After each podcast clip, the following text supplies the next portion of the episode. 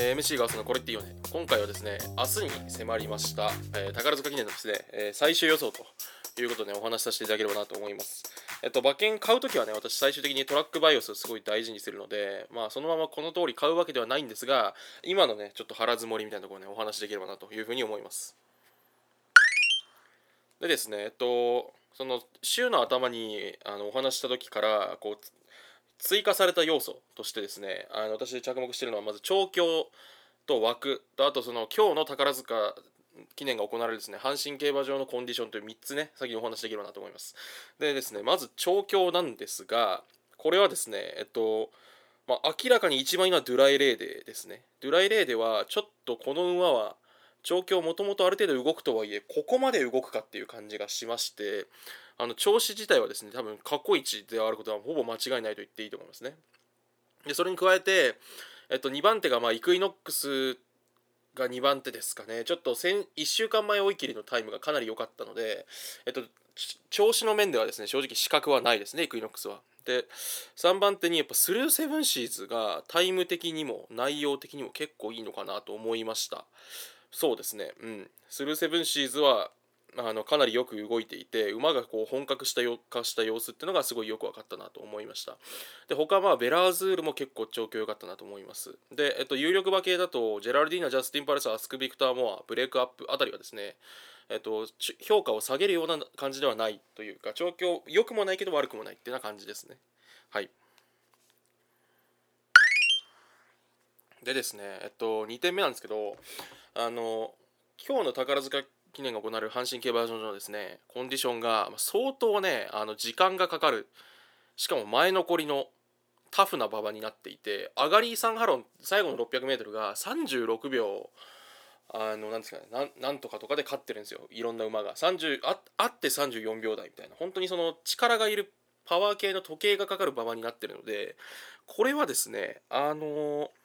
よくそのなんですかね、えっと、血統予想家のね亀谷さんっていう方がいらっしゃってその人の言う通り馬券私あんま買わないというか私血統をそんなにめちゃくちゃ信じてるわけじゃないんで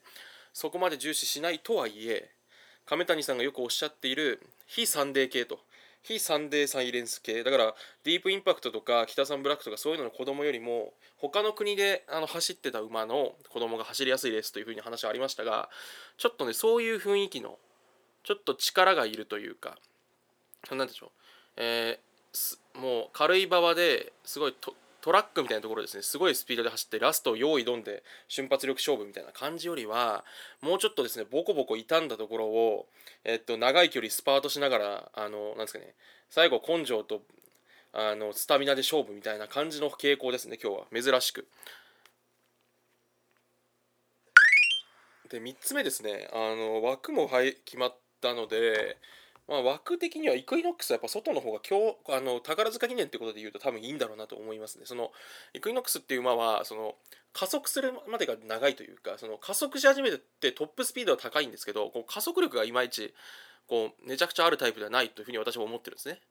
だから何て言うんでしょうその大外をぐるんと回してあの長くいい足を使って勝つみたいのはよくあると思うんですけど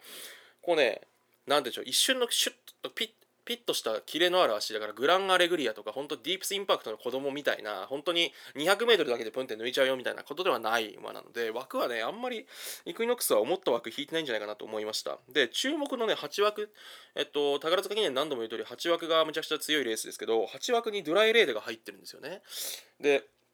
だから外外目の枠の方がいい中でドライレーデとブレイクアップは比較的にはいい枠を引いたと思いました。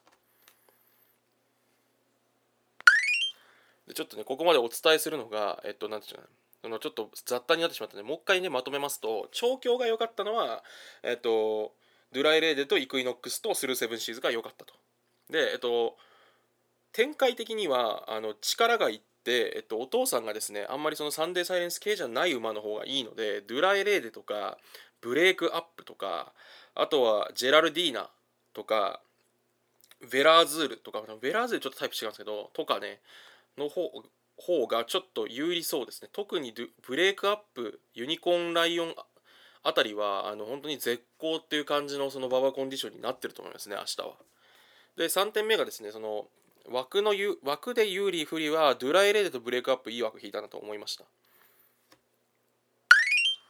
でここでですねその宝塚記念ってどういうレースだっけってのを思い出すためにですね私ちょっとあの過去のね20年ぐらいの、ね、宝塚記念の直線をね見たりとかしてみたんですけどやっぱりね私もねちょっと未熟で気づいてなかったんですが宝塚記念っていうのはコーナーでもほぼトップスピードに乗ってあとなだれ込むというようなレースというかあの何でしょう本当にあの前有利なんですよね。あの思ったより減速しないというか多分あれはその何でしょうあまりにもこうタフすぎてレース内容が最後前頭バテてるから前がそのまま残るだけってことなのかもしれないですけど何でしょうコーナーをある程度なんですかね4コーナー曲がりきった時に本当に先頭の56頭のゾーンにいた馬の中で一番スタミナがあるやつがぐっと残って勝つみたいな。あの後ろの方に控えてて一気に直線でまとめて刺すみたいのはやっぱないレースってのがよく分かりました。なんか今までなんで私それ知らなかったんだろうというのがね自分でちょっと悲しいですけどだからそのえっと何ていうんですかゴールドシップなんかが連覇してるのもやっぱその辺があってあの馬はそのこスタミナがすごいですからもうコーナー遠いところからどんどんもう押して仕掛けちゃって34コーナー曲がる時ぐらいにはもうほぼトップスピードに近いぐらいで入ってきてそのままこうなんですかね周りの馬のこうスタミナを奪い切る形で直線伸び尽くして勝つみたいなね馬がやっぱいいんだ合うんだろうなというのが見てて思ったんですよね。なんでそのポイントはある程度前の方にいることができてスタミナがあるということなんですよね。でスタミナがあるということであとはその瞬発力系じゃなくて本当にその気合で戦うタイプみたいなのがいいんだろうなというふうに思いましたでですねじゃあ今までのところを総合してですねじゃあ私はちょっとどういうふうにいくかというと、まあ、ここで展開のね予想をねお話しさせてもらいたいと思うんですけど明日はですねやっぱり逃げ馬が比較的外枠に入ったんですよね。アスクビクターマーが12番でえっと、ユニコーンライオンとドゥライレーダーが15、17なんで多分ですねあの逃げ馬が外枠にいる時っていうのはなかなか最初ペースあのなんですかね、花取りに行くためにある程度出していきますけどでも別にそのなんですかね出していきますけどその内側にいる馬がそのままスッと前で逃げたりしないんでペースはねやっぱ緩みやすいというかねあの上げづらいっていうのがあると思うんでペースはね流れづらいとは思うんですよね。でその流れづらいレースの中で多分アスクビクターとかえブレイクアップユニコーンライオンドゥライレードあたりの外枠組が前にこうペタッと張り付いてで後ろにですねあのイクイノックスとかそういった馬があの控えるっていう、ね、レースの展開になると思うんですがえっとですねなんであんまりこうねすごいあのハイペースでパンサラッサみたいな馬がいてハイペースでガンガン飛ばして最後なんかもう直線になったら何て言うんでしょう前頭バッテバテみたいなねバッテバテの中でタイトルホルダーが無尽蔵のスタミナで押したみたいなのありましたけどああいうのじゃないと思うんですよね多分もうちょっとあの何て言うんでしょうある程度こう体力使いつつ3コーナーからあのみんなある程度体力残った状だ3コーナーってことである程度体力残った状態でスパート合戦になってそのスパート合戦の中で一番こうタフな馬は誰だみたいなことになるレースだと思っています。であのなんでしょうでそういう展開であの当然のことながらやっぱりこうスピードコーナーで加速するのってなかなか難しいのでこうなんですかねこうやっぱ位置取りが重要になりやすいというか後ろにいたのは致命的だと思うんですよね。って思うとやっぱ前なのかなと思うんですよ。そのなんですかねこう時計がかかりやすい状態ででペースもそんなに上がらないっていうのは本当ヨーロッパの競馬みたいなことになると思うんですよね。でいうことで言うとですね私ちょっときえー、なんで予想の軸として多分4コーナー回った時にドゥライレーでブレイクアップアスクビクターモアあたりが本当に前の3頭こう固まってるところ固まっていてその外からですねボッケリーニイクイノックススルーセブンシーズジェラルディーナあたりがそのどれだけこう外から追い込んでくれるか。であと今ちょっとお話し忘れてたんですけどこの馬ちょっと鍵だなと思うのはやっぱディープボンドですよね。ディープボンドっていう馬が多分結構遠目からスパートしてくるんですけどペース自体が流れてないので、まあ、ディープボンドが仕掛けるのと同じぐらいのペースで全体的にですねこうペースが上がっていく展開になるかなと思うのであのまあなんか、前にいる馬っていうのは長くいい足が使えるタイプというか長い距離を速いスピードで走り続けることができる馬みたいなのが有利になるかなと思います。なのでそのなんかディープボンドがむちゃくちゃ引っかき回すっていう感じにもならないというかディープボンド的な動きを他の馬もするっていうレースかなと思いますね。はい。でですね、ちょっとまあ、あの話がね、長くなりすぎて申し訳ないんですが、だからその4コーナー回ってきて、もう一回申し上げますと、えっと、ユニコーンライオン、ドゥラエレーデ、ブレイクアップ、アスクビクターモアあたりが前前でこうレ直線に入ってくると。でそこの外側からちょっとこうかぶさり気味にディープボンドが伸びてきてさらにその外にイクイノックススルーセブンシーズジャスティン・パレスジェラルディーナあたりの馬が多分伸びてくると。でこの外側の人たちが、えっと、最後まで伸びきれるかっていう展開ではあると思うんですね。でポイントはえっとそのイクイノックスが外に出せるかってことなんですどれだけ早く外回せるかっていうところだと思うんですよね。その有馬記念でやったみたいに本当にもう大外に分大外に出しちゃってあの長い距離を。であの遠目からスパートするみたいな多分あの作戦をしたら、まあ、まず負けないみたいなレースになってしまうとは思うんですがそれはねやっぱそのルメールさんの手綱さばき次第ですね。どれだけ外に行くイノックスを出しておけるかっていうことかなと思います。であとはとはいえねやっぱねイクイノックスがその3コーナー4コーナーに向けてぐっと加速でききればいいんですけどうーん何て言うんでしょう。だからそこ次第という感じがありますよね。なんかイクイノックスがその外からこうかぶさり気味に上がってくる展開みたいのになる前にちょっと結構なんですかね小回りでこう器用さが必要なのでこうなんていうんですかねそのロングスパートかけることすらできないぐらいこうごちゃつくというかねあの展開がガチャガチャしてくると多分イクイノックスはちょっとねあの届かないみたいなパターンもあると思うんですよ。てのも何度も申し上げた通り直線が短くてしかもこうタフな馬場で瞬発力使いづらいのでこうなんでしょうこう外じりじり回ってくるような展開になりやすいと思うんですがそれがねその果たしてコーナーでコーナーでこうカーブがきつい分なんですかね、そのどれぐらいうまくやれるのかなっていうのがちょっと気になるところだと思いますね。で、なのでですね、その馬券的にはですね、私はやっぱちょっとブレイクアップとドゥライレーデが軸に近いというか、本命、本命サイドですね。で特に明日の馬場コンディションが、そのタフでありながら前が残るみたいな。あのボコボコはしてるけど前にいる馬が残るみたいな展開になってる様子が見受けられたら特にブレイクアップとドゥライレでは熱いですね。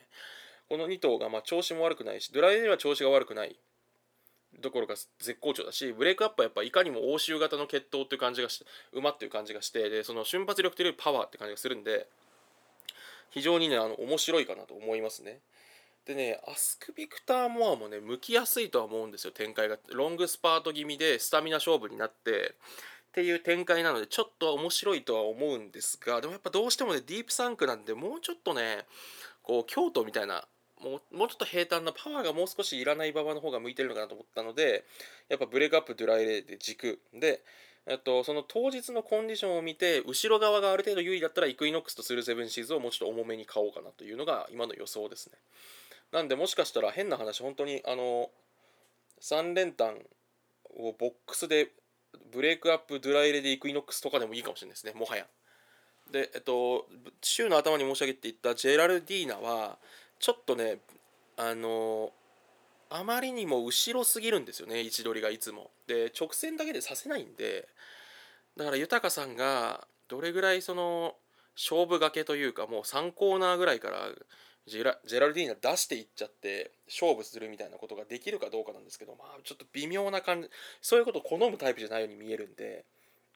で逆にスルーセブンシーズの名前をよく出させてもらってるのはあの池添ジョッキーが前走の中山牝馬ステークスを完全に宝塚記念の予行レースとして使ったと思ったんですよね。っていうのも3コーナー4コーナー曲がるところからもう加速させちゃって直線のなんすかね、直線入ったところぐらいではもうすでに先頭でそこからスタミナでこう粘り込むみたいなレースをやっていてスルーセブンシーズはですねあのかなり今回の宝塚を意識したレースをやったなとなんでちょっと面白いですねだからイクイノックスが位置取りが悪くなっちゃってあのなかなかこう外から加速してこれなかったらスルーセブンシーズが前まとめて刺すみたいなのもあると思います。であと最後にあのボッケリーニもね結構面白いなと思っていてな鳴尾記念なんかは完全にあの鳴尾記念をボッケリーニは完全に宝塚の予想予行レースとしてやったと思うんですよね。外からまくり加減に上がっていってスタミナで押し切るというのをやっていてだからボッケリーニとスルーセブンシーズはですねかなり狙ってきてますね宝塚記念を。と思います。なのでちょっと明日の当日の様子を見て前が残りやすければブレイクアップドライレーデあたりですね。でそこに多分ユニコーンライオンとか、えー、アスクビクターも絡めた馬券がおすすめだと思いますしちょっと後ろの方が有利だなってことだったらイクイノックススルーセブンシーズボッケリーニジャスティン・パレスあたりで